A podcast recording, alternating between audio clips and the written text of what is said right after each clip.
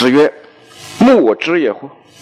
没人知道我。”子贡曰：“何为其木之子也？为什么没人知道你呢？”孔子说：“不怨天，不尤人。下学而上达，知我者，其天乎？”怨天尤人，今天是个成语。尤，责怪。一般这个尤和和和悔呀，它是相对的。悔，后悔，悔是自己内心生出来的；由是外在的这种啊，责怪、批评。不怨天，我。不埋怨上面的天，不由人，我不责怪我的同学、朋友、家人，对，不把责任推给别人。下学而上达，下学上达，其实这就是，我觉得就是《周易》系辞里面的所谓“形而下者谓之气，形而上者谓之道”。在《论语》中的出处，所谓下学是什么？为气嘛。上达是什么？为道嘛。下学，就是在每天的这些待人接物、柴米油盐、生老病死这些眼见的具体经验中去体会，这叫下学。上达就是由此而悟出某种抽象的、超越性的道理出来，这叫上达。知我者，其天乎？我上一次讲的给大家讲说，人不知而不愠，不亦君子乎？那个不知我。人不知，是人不知什么呀？其实是人不知我之才能，人不知我之能力。我被别人忽略而怀才不遇，所以在这种条件下，我依然能够心平气和，能够乐天知命，是谓之君子。孔子现在说：“莫我知也乎？没人知道我，为什么没人知道我？”因为我太高深了，所以没人知道我。啊，下学上达，知我者，其天乎？高到只有天才能够知道我了。我们要注意这个第八章和和第三章和第二章都是对子贡说的。孔子说：“语语无言。”边上是子贡，这里说：“木我知也乎？”边上也是子贡。那为什么荼毒对子贡说的？这可能是因为，我觉得是因为。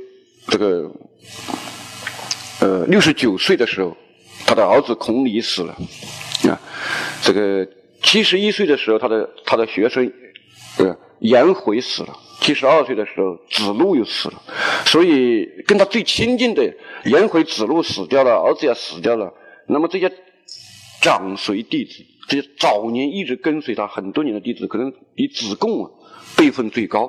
而且子贡天赋最高，所以在晚年能够说上话的，可能也就子贡了。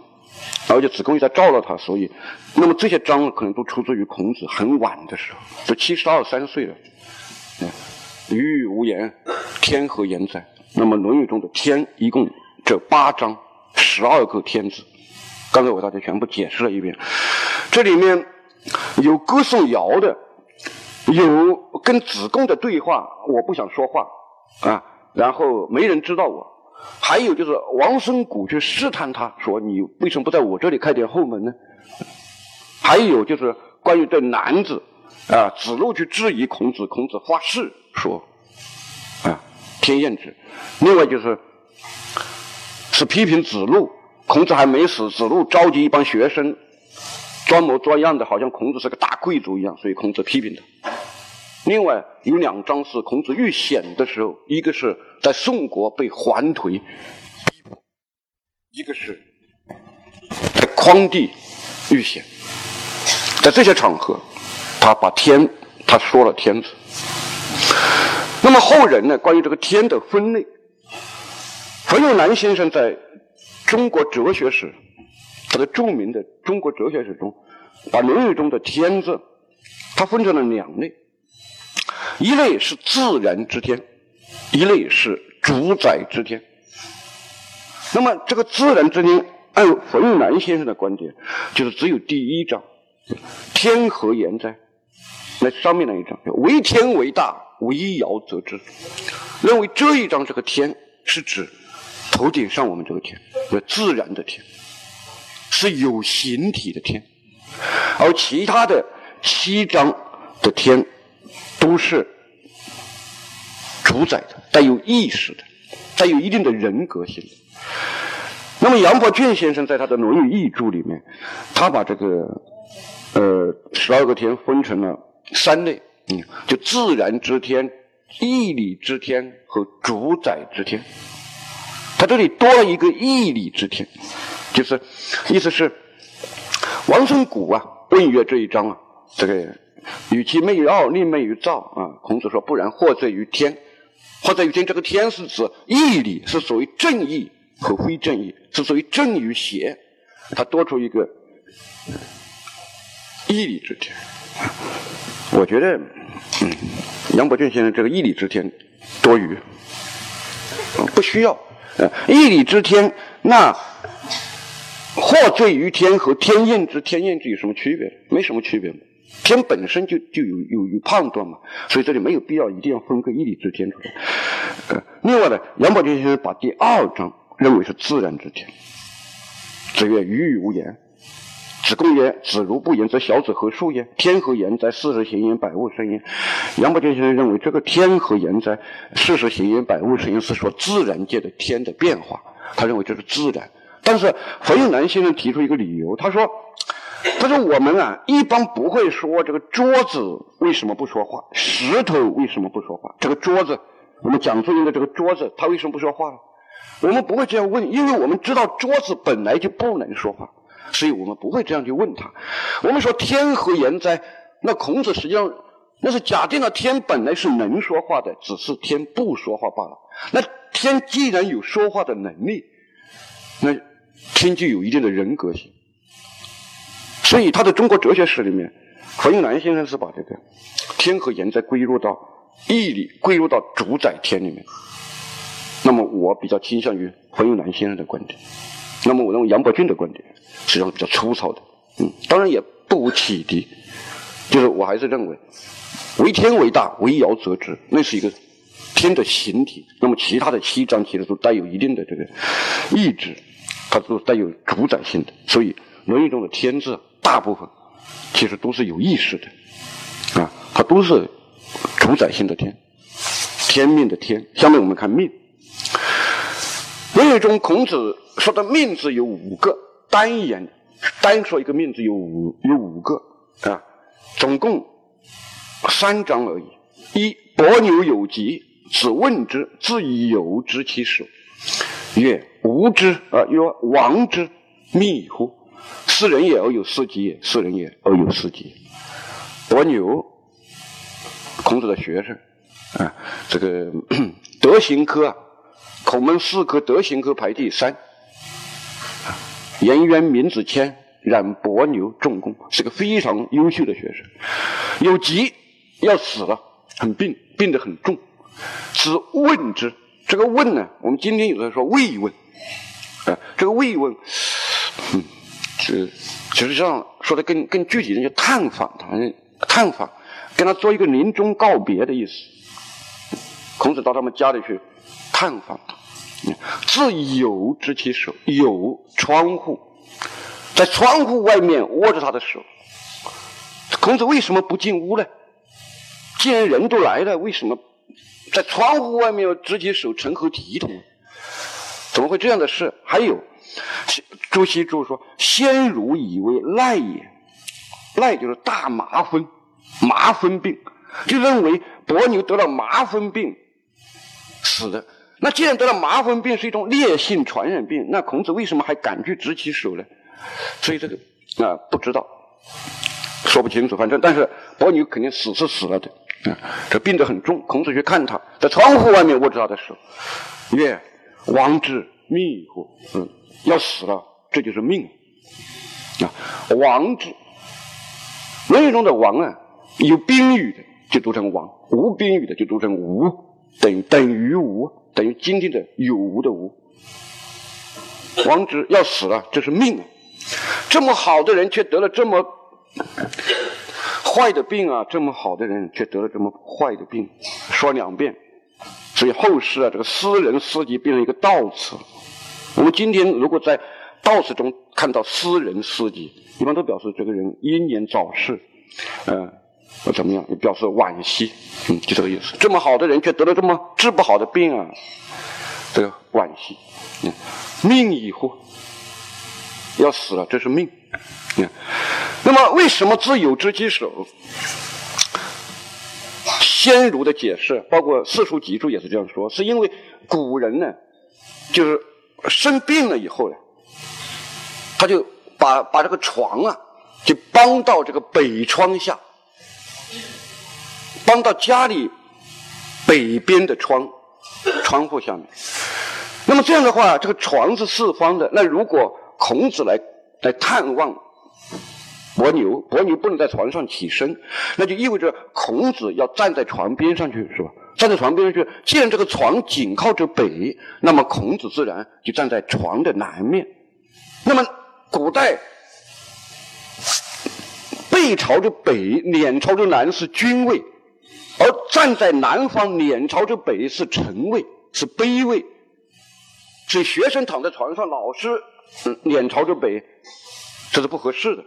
所以古人就认为是为了尊孔子，所以把伯牛的床从北窗下移到南窗下，就移到南边的窗下，然后让孔子。那就这个时候，孔子去看面对这个床，床是靠近南窗下，那么孔子等于说自己站在北方，脸冲着床嘛，那就那就天子南面了，所以南面是为尊的嘛，所以伯牛一家以这个方式来尊孔子，但是呢，南面呢可能有自己自比于天子和诸侯的意思，所以孔子又避嫌就不进去，因此就在窗户外面握一下手算了，这个意思。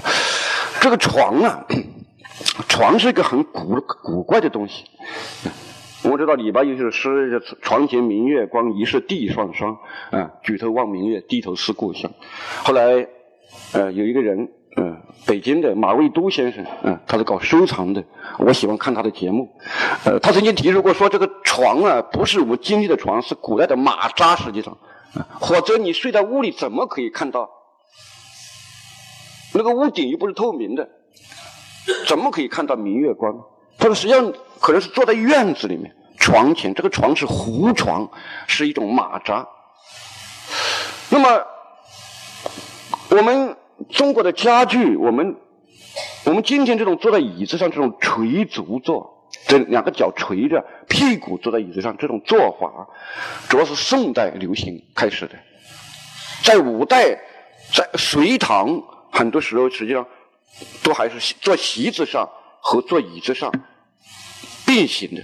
那么两晋南北朝两汉，更不要说先秦，就没有椅子，我们都是坐在席子上的，都是睡在席子上的。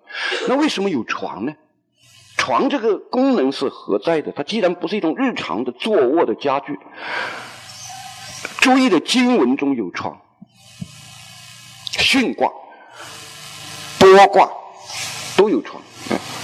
剥床以足，剥床以便，剥床以呼。巽在床下，就一个人很谦逊，趴得很低，躺在藏在躺藏在这个床下面。那一至少是西周初年的东西，那个时候就有床字。那么那个时候家具，那是不是古代只有人生病了才躺床上呢？不生病就躺席子上呢？这高亨先生，高亨大家有人知道吗？高亨先生，他是研究《诗经》和《易经》的。他他说他说古人病了以后躺床上，自有知其手，平时就躺席子上。对这个问题我不敢确信，因为我看到的注本好像很少对这个问题做出一种明确的解释。为什么我们我们实际上到宋代啊，我们才真正发展起今天这种家具，我们就垂足坐，躺在床上。那么先秦我们都两汉我们都坐在席子上，坐卧坐在席子上，那为什么又有床呢？床是在什么？难道什么特殊场合用的吗？可能是不是有真的与生病有关？这个命，第一，第二，公伯僚诉子路于季孙，子夫景伯以告曰：“夫子固以祸至于公伯僚，无力犹能四诸世朝。”子曰：“道之将行也于？命也。道之将废也于？命也。”公伯僚其如命何？公伯僚是个人，述子路于季孙。述上面一个硕，下面加一个心。一般这个硕啊，一般是贬义词，带有一种这个高恶状的性质，就是无中生有的去去诽谤、捏造事实、去重伤某人。啊，这个就是素。公不了，在季孙，季孙就是个尊称，是季氏家族的族长才能叫季孙。孟孙、叔孙也是一样，这个孙是对这族长才能用的。那么季氏是鲁国的第一大家族，季孙是这个家族的族长，是鲁国的上卿。那这可能应该是季康子。公不了这个坏人，在季康子面前说子路的坏话，告子路的恶状。子服景伯是另外一个人，是孟氏家族的，听到这个消息，来通风报信。来告诉孟，告诉孔子说：“夫子故有祸至于公不了。”啊，夫子，夫子，这个夫子是谁呢？就季氏。我觉得我们今天有时候有很多人喜欢叫孔夫子，我是不太喜欢这个称呼的。我从来都要么就叫孔子，要么直接叫夫子。我很也很少叫夫子，我基本就叫孔子，我不叫孔夫子。孔夫子什么意思？因为夫子本来就是他，他夫子就在在先行，他就是个他，第三者不在场的第三者。但是这个夫子不是一般的人能叫的，这个夫子实际上是这个人呢，一般有大夫以上的职位，就是他是个他是个大人，他不在场，我们叫他夫子，不是孔子的尊称。《论语》中曲伯玉也叫夫子，季孙也叫夫子，夫子他这里是季氏。故有祸至于公伯僚，他已经被公伯僚给迷惑了，弄不清到底子路是好人还是坏人。无力犹能四诸事朝，四就是说所谓杀而成师，杀而成师，你把把公伯僚给宰了，然后把他的尸体摆在集市和朝廷之上，成师示众。说如果我我出面揭穿公伯僚的话，公伯僚嗯会有亏吃的，就是说。问告诉孔子说要不要我出面？子曰：“道之将行也与？密。道之将废也与？命。公不了，其如命。何？”孔子说：“道之将行和道之将废都有命。在，公不了能够把命。怎么样呢？公不了既然不能把命。怎么样，所以公不了由他去吧。意思是我们不用理睬。那么孔子根据他的这个判断，他认为季氏应该不会听信公不了，所以也就感谢。子夫景伯一片好意，但是孔子说的比较委婉，他把这个命。抬出来，说了一番这样不关痛痒的话，这是孔子习惯的表达方式。孔子当他这个他不愿意回答你的问题，或者他有时不便直说的时候，他就比如说王孙谷问他，他说或者与天无所导也。子服景伯对他有好意，他说呃命也，这都是他的一种说话技巧。子曰：“不知命，无以为君子也；不知礼，无以立也；不知言，无以知人也。”这是《论语》最后一章。我们都知道，学而时习这是《论语》的第一章，但是我们可能没有多少人知道，《论语》最后一章是什么？最后一章是三个不知：不知命，无以为君子；不知礼，无以立；不知言，无以知人。那么，不知命，无以为君子。这到底什么意思？我们慢慢再说。不知礼，无以立，就是说礼，礼是一种规范。如果如果你不知道该怎么样去鞠躬，该怎么样去握手，该怎么样使用敬词，你不知道吃饭的时候这个筷子往哪儿伸，坐哪个座位，那么你在这个社会生活中无法生存。所以不知礼，无以立，你可能动辄得咎，然后。不仅对你个人，而且对你整个家族，你说都会带来耻辱，而这种耻辱是一件非常重大的事情。有时候你甚至会因此而自杀。可能今天大家觉得这东西无所谓了，那么在古代这是一个很严重的事情。尤其你作为贵族来说，你不懂礼，你闹笑话，这个事情实际上是个很很严重的事情。不知言，无以知人。对不起。这个这个“知”字是个别字啊，这个知道的“知”，不是这个知乎者也的“知”。我输入的时候没有注意，不知言无以知人，就是说，呃，言为心声嘛，言为声表，啊，言为声表，就是你说的话是你的身体的一种外表，是你的身体的一种展现，所以知言由言寻寻名而择实啊，循言而则行。那么，通过分析别人的语言而分析他的思想，通过以他的思想和他的行为的对照来理解他，我觉得这些都是呃一些智慧。那么，这是孔子单说的五个命，这五个命分布在三章里面，还有一个命。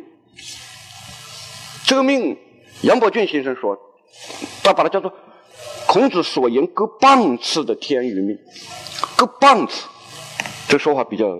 比较比较诙谐，嗯，棒次还有说棒次的吗？啊，那为什么这么说呢？就是因为这一章不是孔子直接说的，但是我们认为它是孔子的意思。司马牛忧曰：“人皆有兄弟，我独无。”我刚才说王没有宾语，读成无。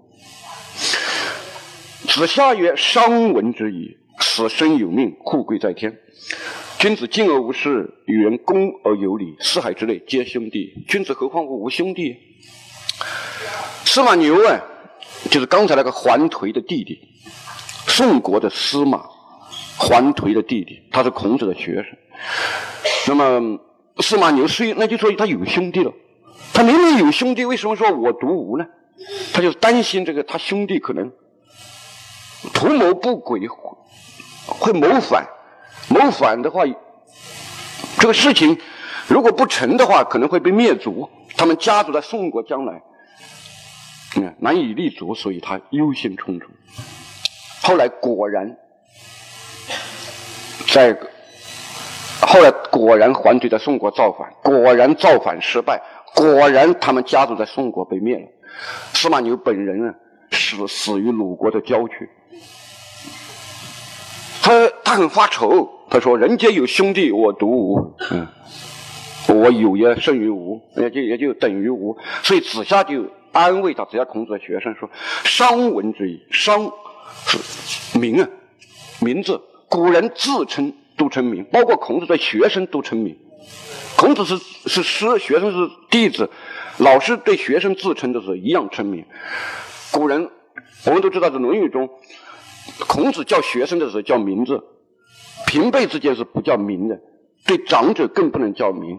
嗯，但是今天我们没有没有号也没有字，所以就一个名。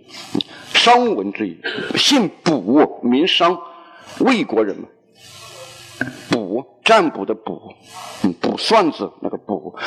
我听说过一句话：死生有命，富贵在天。君子敬而无失。君子对人恭敬而而没有什么措施，与人恭而有礼，对人恭敬而有有礼貌，四海之内的人都可以成为兄弟。君子怎么会担心自己没有兄弟呢？所以这里有一句成语叫“四海之内皆兄弟”。但是呢，这个首先“四海之内皆兄弟”这个说法是出自于《论语》没有错，但是子夏这个说法是不严谨的。儒家是认为，像孟子说“老吾老以及人之老，幼吾幼以及人之幼”。但是吾老和人老，吾幼和人幼，老就是父母嘛。我爱我自己的父母，把这种爱推而广之去爱别人的父母；幼我的孩子，我爱我的孩子，把这种爱推而广之去爱别人的孩子。所以说，儒家重在一个“推”字嘛。那么。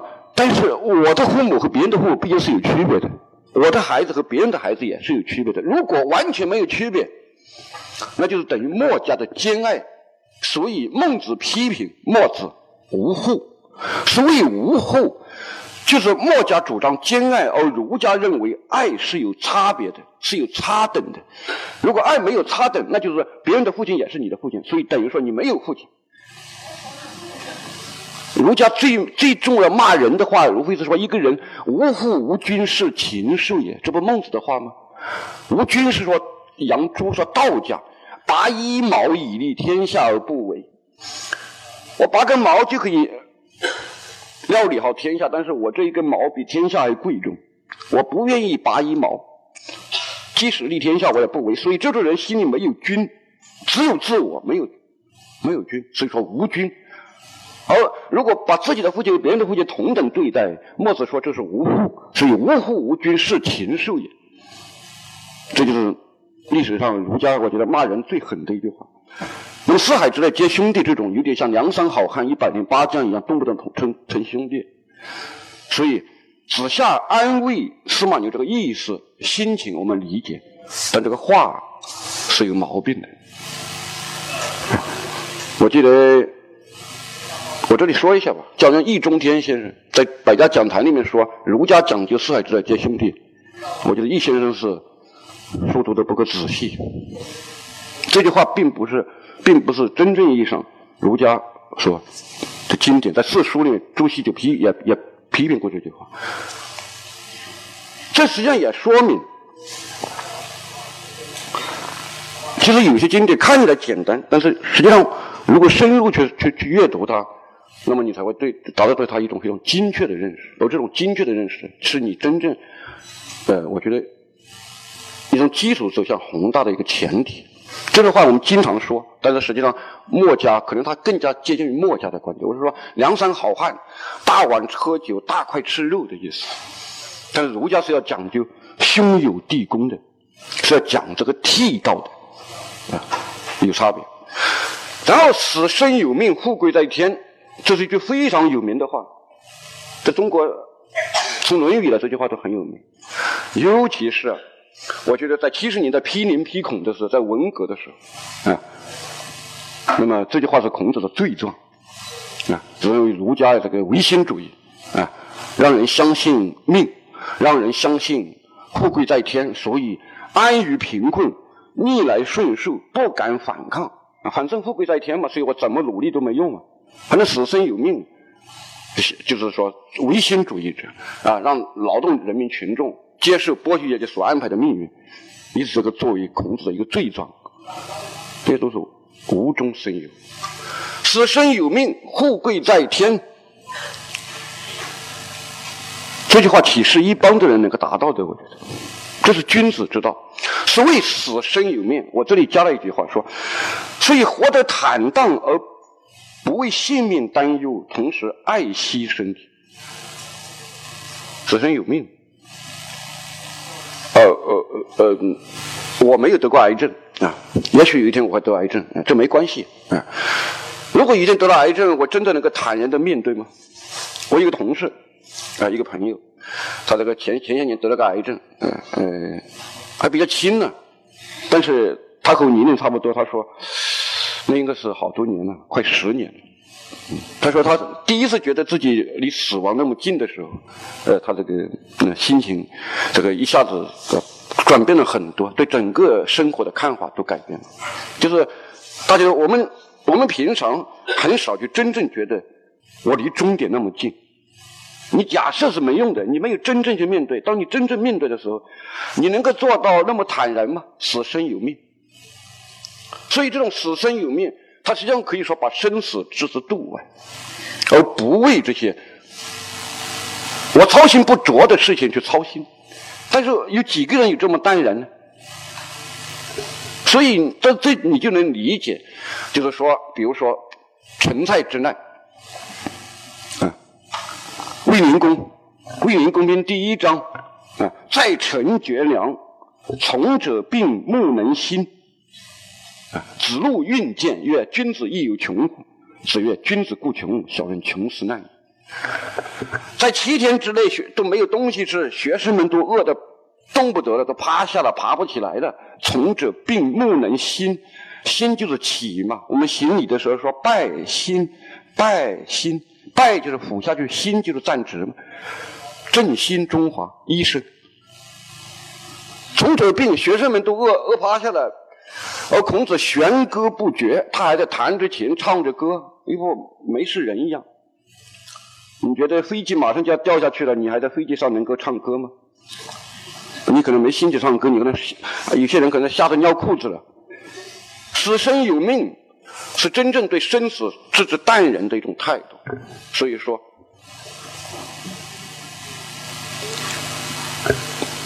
但是它不意味着说一个人应该挥霍自己的身体。《论语》中第七篇《述而孔子》里面记载说：“子之所慎，斋战疾。”孔子对三件事特别谨慎：斋戒、战争、疾病。斋戒，因为斋戒要通神明嘛；战争，战争关系国家的存亡；疾病关系着自己的生死。所以，在这三件事，孔子特别谨慎。如果一个人反正死生有命，我怕什么呢？我命中注定我能活到七十岁，所以我今天从广州塔上面跳下去也不会死的，因为有命有命在嘛。那你这个和商纣是有什么区别的？商纣不就是说啊，上天说我有名有命嘛？所以我随便喝酒，酒吃肉林，最后商朝不是灭亡了吗？死生有命，就是说一个人有那么傻，真的觉得自己反正有命在，可以身体随便乱来吗？那那孔子《论语》中记载说，呃，这个康子馈药，再拜而受之，曰：“丘未达，不敢尝。”即康子给孔子送了一些补药，可能是一些人参啊，什么呃什么呃什么什么灵芝之类的。再拜而受之，再拜就拜了两拜，接受了。然后，但是明确的告诉季康子说：“丘未达，未敢尝。”未达是未达是什么意思？意思是我不是孙思邈啊，我不是药王，我不知道你这个病，你这个药对我有身体有没有好处，所以我接受了您的好意，再拜而受之。但是我告明确告诉你，你这个药我不会吃的。吃的万一对我有害怎么办呢？我不是医生，所以丘未达，我的医学知识有限，不敢尝，就是我不吃嘛。为什么不吃呢？是因为这个药吃了可能有害嘛。《礼记》里面说：“医不三世，不服其药。”古代没有西医，只有中医。说这个中医行医如果没超过三代，他的药我不吃。就是我要看他爷爷、他父亲到他，至少他们家行医三代还没有倒闭，那说明医术还可以。那倒闭了，他就到不了三代嘛。这就说明古人对这个身体很慎重。但是有时候我也说，如果大家都不吃他的药，那他怎么能开三代呢？你们都要都相信中医是老的好，那年轻的中医哪有活路呢？你这个一不三世不服其药。但是这死生有命，不是说一个人真有了命就可以乱来。一方面是命这个东西，我不去操心它。如果死亡一天真的来了，我坦然接受，我要无怨无悔。但是平时我要注意养生，保护自己的身体。子之所剩，斋战疾，就这个意思。它是一种非常积极，而同时又能够超然的一种心态。富贵在天，我说，所以有所为有所不为，不汲汲于富贵，同时又不断努力求为可知。所谓富贵在天。因为，就像我上次给大家讲的第一章，人不知而不愠。你有才能，你学而时习之，你不断的学，你的能力越来越强。有朋自远方来，你的名声越来越大，团结在你门下的人越来越多，你们的学术共同体越来越大。但是在古代，这个地位是世袭的，不一定你有能力，你就能够得到职位，不就有舞台来施展自己。那么没有舞台来施展自己的才能，你怎么办呢？在这个时候。或者说，这个这个世道很黑暗，你要想得到一个舞台，你就必须同流合污，你就必须说违心的话，做违心的事。那么，在这个时候，你要求富贵，那么可能要牺牲道；你要从你要坚持到，你可能这个富贵就就来不了。所以在这种时候，个人的出和处，我是出还是处呢？处，处长的处，就是禁止嘛。我是继续待在家里养修身养性，提高自己的学术水平，还是我去出山做官呢？孔子五十一岁才出山，他五十岁五十岁之前都没有出来做官。所以我说，人不知而不愠，不是我们今天说的，呃，你不懂我的想法，呃，你不懂我心里的苦，不是这个意思。他是说，别人忽视你的才能，这是一个君子的命运的问题。而不是一个简单的日常生活中你的感受是否被你的同学所理解的问题。那么在这里面，富贵在天是说一个人要坚持原则，得之我幸，失之我命。但是另外一个方面，并不是说一个人就应该消极无为，就天天躺在床上玩游戏，混吃等死。那那那还要学习干什么？那为什么还要说君子这个？即莫视而名不称焉。所有的努力其实都是为自己的，就是说，虽然苍天在上，富贵这个东西有时候是不由我决定的，但是我自己是要不断的努力和进取的，是永远所谓说，啊，发愤忘食，乐以忘忧，不知老之将至云耳。那么，富贵在天，死生有命。我觉得，我刚才说，这根本不是一帮人所能做到的事情。他绝对不是叫人去消极，啊，不是叫人说出唯唯心之类。唯心，死生有命，有什么唯心的？死生有命本来就这样啊。你根本，我们今天都是这样。我估计再过一百年都是这样。嗯，不要说再过一百年，说五百年以后都是这样。五百年以后人类还在吗？谁知道呢？啊，万一万一一个小一个小行星或者什么撞到地球上，这个人很容易死光的。嗯，本来就是嘛。可能地上的生命不一定死光，但是人类要灭绝，这个很容易。我我不我我我都不敢保证人类那个那个那个存在五百年，谁能保证？但是所以说死生有命这个事情，你在你在走路上面有个人跳楼砸在你头上，不死掉了吗？你在高速公路开车，春节回去，每年春节发生那么多车祸，你可能循规蹈矩开着，但是我在别人可能撞在你车上，把你给撞死了，这也说不准。我们呃我。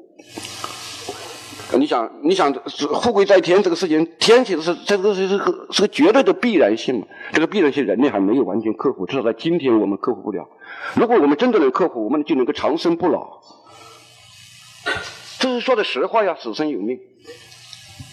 那么这东西其实，伤闻之矣，闻之于谁呢？子夏说：“我听说过这句话。”那么我想，我们认为应该是听听说于孔子，因为这完全符合孔子的思想。子夏又是孔子的学生，但是他为什么没有说商闻之于夫子呢？那我直接把老师帮出来，不是这句话更有权威吗？但是我觉得呢，都是同学，司马懿和子夏的同学，同学去安慰另外一个同学。那么既然在安慰人的时候，你把老师帮出来，好像有点借老师而自重的味道。所以我觉得可能是子夏故意，可能没有像曾子那样，在另外一些场合，那《论语》中另外一些人曾子曰：“吾闻诸夫子，人未有自知者也，必也亲上乎？”啊，吾闻诸夫子，孟庄子之孝，其他可能也，岂不改父之臣与父之政是难能矣？那么这种就直接把老师说出来，吾闻诸夫子，在这里没有说商，他没有说吾闻诸夫子，他说吾闻之矣。这里可能有对话场合的问题，但是这这句话完全符合孔子的思想。命单言的这五个命和子夏说的这个“死生有命，富贵在天”，这可能算半次。我们说六次命，与上述《诗经》中那种政治天命有很大的不同。这个我们等下再讲，都是指后世的命运。既为客观的，同时也是盲目的必然性，相当于孟子所说的“目之为而为者，天也；目之至而至者，命。”孟子说：“目之为而为者，天也。”没人去做，他这个事就做成了，这就叫天。这春天到夏天，夏天到秋天，没人去推呀，怎么怎么气候就自然变成了呃秋夏和秋和冬呢？目之为而为者，没人去做这个事情，却做做完了，叫天。目之至而至者，前面那个至就招致，没人去招致他，他自己就来了，叫命。那么这个一般是不好的。目之至，我们没人去招他，他自己来了，无法抗拒的东西，叫命。嗯，没人做却做成了，就是孟子说这是天。没人招他，没人惹他，没人招，没人叫他，他自己来的，这命。徐复观啊，这个新儒学可以说第三代吧，啊，有时候也可以说第二代啊。熊十力，嗯，牟中山、徐复观，这个台湾的徐复观，一个新儒学的一个代表，一个一个思想家，他他的这个《心情人性论史》里面说说说《论语》中单言的命都是指命运。命运的背后并无明显的意志，更无什么目的，而只是一种一股为人自身所无可奈何的盲目性的力量，就等于我们今天说命。这个命呢，它不像天命。刚才说那个天是天厌之，天厌之啊，祸罪于天，无所导也。那个天都是公正无私的，那个天是懂得赏善罚恶的，所以它是有道德性的。而这个命呢，刚才说天上掉下一块陨石砸在谁头上，这个陨石没长眼睛，可能砸在一个好人头上，也砸在一个坏人头上，所以这个命命好像是一个没有伦理性的东西，它很盲目，它不分好歹，这个意思。但是它又是客观的，它就是说不以你的意志为转移。你是好人也好，你你也得了这个结果；你是坏人，可能得了千年；好人可能可能夭折了，这说不准。好人一不一定有好报，呃，这个从命的角度来说，它就是盲目的。但是它是必然，它是客观的，它是不以你的意志为转移的。所以孔子说命，我你有疾啊！孔子说这是命，这个命就是意思我奈何不了他。这么好的人却得了这么坏的病，那么《论语》中的命呢，基本上都是都是这个意思。它和我们等一下看到的命都大不一样。这个命就是后世的命运。嗯，我们读，如果你读朱熹的四书集注，读他的《论语》集注，你可以明确的发现，就是朱熹的这个对命的解释，很多时候是比较含糊。他基本上就是仍然是把天命和命呢，他没有进行。这种有道德的天命和这种盲目性的命运之间，它的区分不严密，所以呢，你的这个命读起来，有时候就觉得很乱。而我觉得《论语》中的命其实都是指命运。那么，天和命这两个东西结合起来，天命，《论语》中有两章有天命。第一章是《学而》是为政篇里面，刚才我大家念过一遍。子曰：“吾十有。”这个“有”啊要读成“幼”啊。这个整数和隔一位的小数，这个先秦古书里无数无数这种表达啊。《易经》里面也好，这个《左传》也好，经典太多了，《周礼》啊都是啊，那二十又四了，三十又六了，这都是用“有”字，你看。三百又六十了，对，无十又要读成又，而至于学三十而立，四十而不惑，五十而知天命，六十而顺，七十而从心所欲不逾矩。这是一章，还有一章，孔子曰：“君子有三畏：畏天命，畏大人，畏圣人之言。小人不知天命而不畏也，啊，谢大人，补圣人之言。啊，这一个多了一个字，书的时候。”就是小人不知天命而不畏也，不是而不知畏也。谢谢度的谢，谢大人，吾圣人之言。就这两个天命，君子有三畏：畏天命，畏大人，畏圣人之言。还有一个就是五十而知天命。那么《论语》中的天和命，我花了很大的精力，嗯，一个半小时。那么我们来，现在看看，比如说，看看。《尚书》和《诗经》中的天命，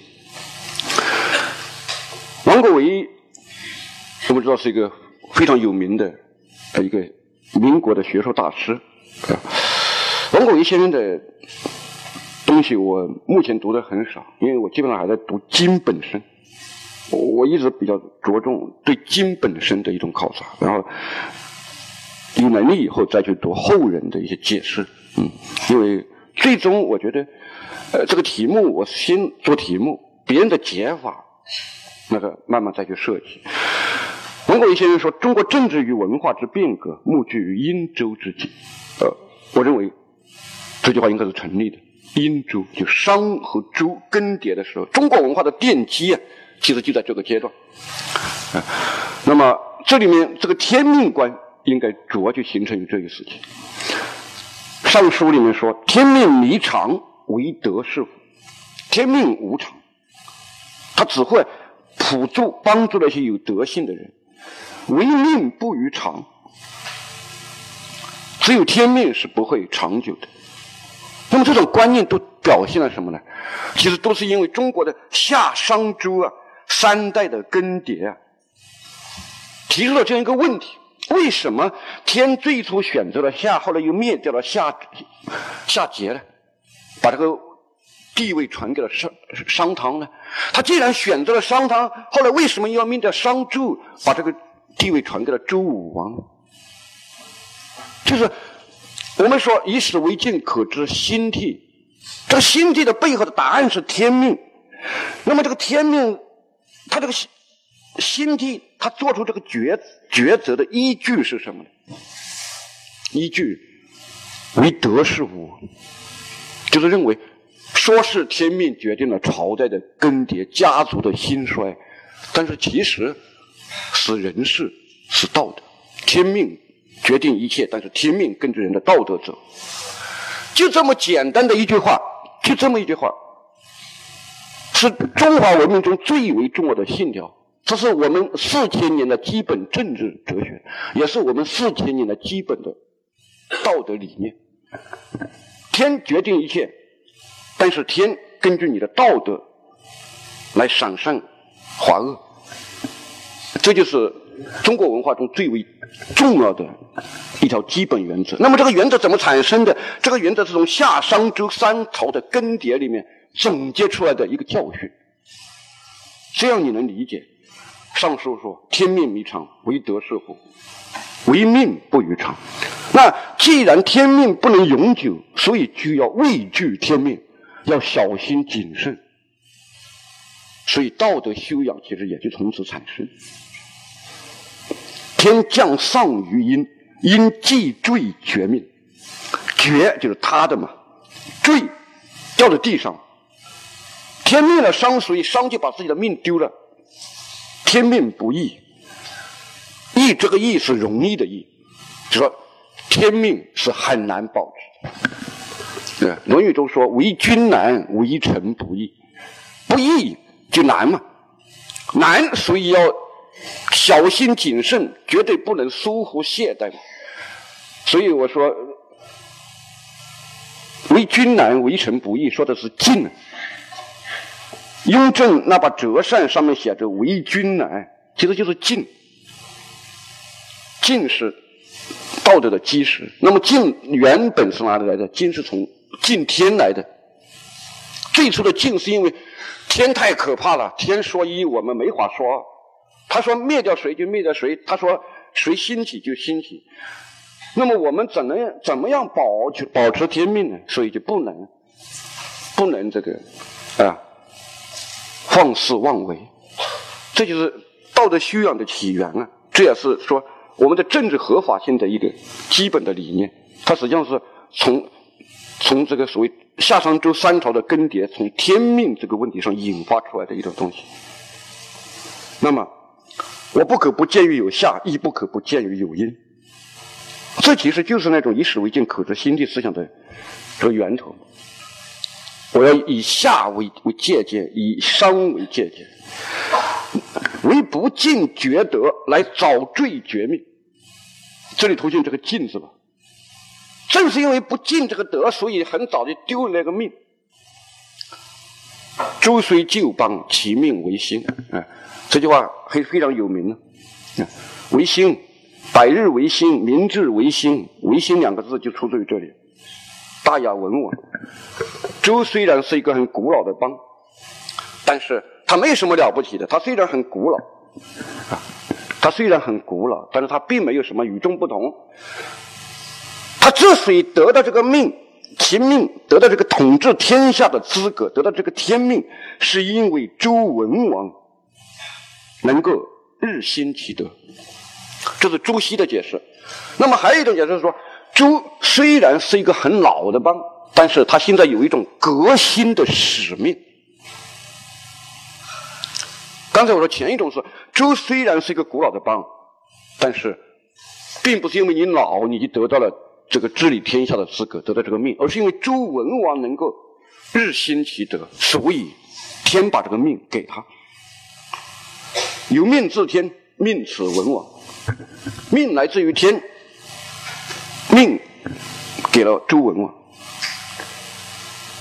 所以这些所有的命都是指的，不是那种命运的命，不是王之命以乎那个命，虽然都来自于天，但是这些命都是指的统治天下的资格。这种天命或命有三个方面的规定：一，这一天命的唯一来源是最高主宰者天自身，因此是最高的、唯一的；二，这一天命是指统领天下的资格，即他根本说是政治性的；三，这一天命一定有具体的被施加者。有个能与天沟通的人存在。以西周而言，即是指周文王及其以后的周天子，就是他是落在某个人头上的，他是政治性的，他是来自于天的。这些命为命不于常，为不尽厥德来早坠劫命。周虽旧邦，其命为先。这个命。都不是指个人的这种际遇。孔子的天命，现在我们进入到今天的主题，不就是孔子的天命观吗？孔子说的天，说的天命，其实我觉得最重要的应该是这两章，就是他在危险之际说的那两句，一个是他位于匡，一个是。他在宋国被到受到桓颓的威逼，